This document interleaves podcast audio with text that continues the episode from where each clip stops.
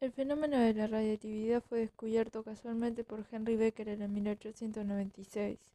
Estudiaba los fenómenos de la fluorescencia y fosforescencia, para lo cual colocaba un cristal de pechblenda, mineral que contiene uranio, encima de una placa fotográfica envuelta en papel negro y la exponía al sol. Cuando desenvolvía la placa la encontraba velada, hecho que atribuía a la fosforescencia del cristal. Los días siguientes no hubo sol y dejó en un cajón la placa envuelta en papel negro y con la sal de uranio encima. Cuando sacó la placa fotográfica estaba velada y no podía deberse a la fosforescencia ya que no había sido expuesta al sol. La única explicación era que la sal de uranio emitía una radiación muy penetrante. Sin saberlo, Becquerel había descubierto lo que Marie Curie llamaría más tarde radiactividad. Madame Curie junto a su esposo Perry Curie empezaron a estudiar el raro fenómeno que había descubierto Becquerel. Estudiaron diversos minerales y se dieron cuenta de que otra sustancia, el torio, era radiactiva, término de su invención. Demostraron que la radioactividad no era resultado de una reacción química, sino una propiedad elemental del átomo. El fenómeno de la radioactividad era característico de los núcleos de los átomos.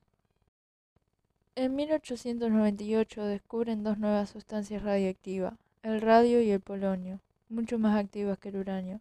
Perry estudiaba las propiedades de la radiación y Mary intentaba obtener de los minerales la sustancia radiactiva con el mayor grado de pureza posible. Perry probó el radio sobre su piel y el resultado fue una quemadura y una herida. Pronto el radio serviría para tratar tumores malignos. Era el comienzo de las aplicaciones médicas que Madame Curie daría a la radioactividad. En 1903 recibieron el Premio Nobel de Física junto a Becquerel por el descubrimiento de la radioactividad natural. Al poco tiempo murió Perry Curie en un accidente debilitado como estaba por el radio.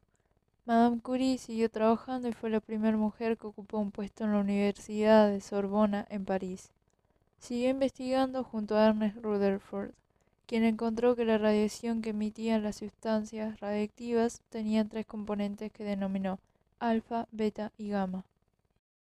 Madame Curie siguió estudiando el fenómeno de la radiactividad durante toda su vida, prestando especial atención a las aplicaciones médicas de la radiactividad junto con los rayos X, recién descubiertos. Agotada, casi ciega, los dedos quemados y marcados por su querido radio, Madame Curie murió a los 60 años de leucemia en 1934. Su hija, Irene, continuó su trabajo con la misma pasión junto a su marido, con el que descubrió la radioactividad artificial y por lo que recibieron el premio.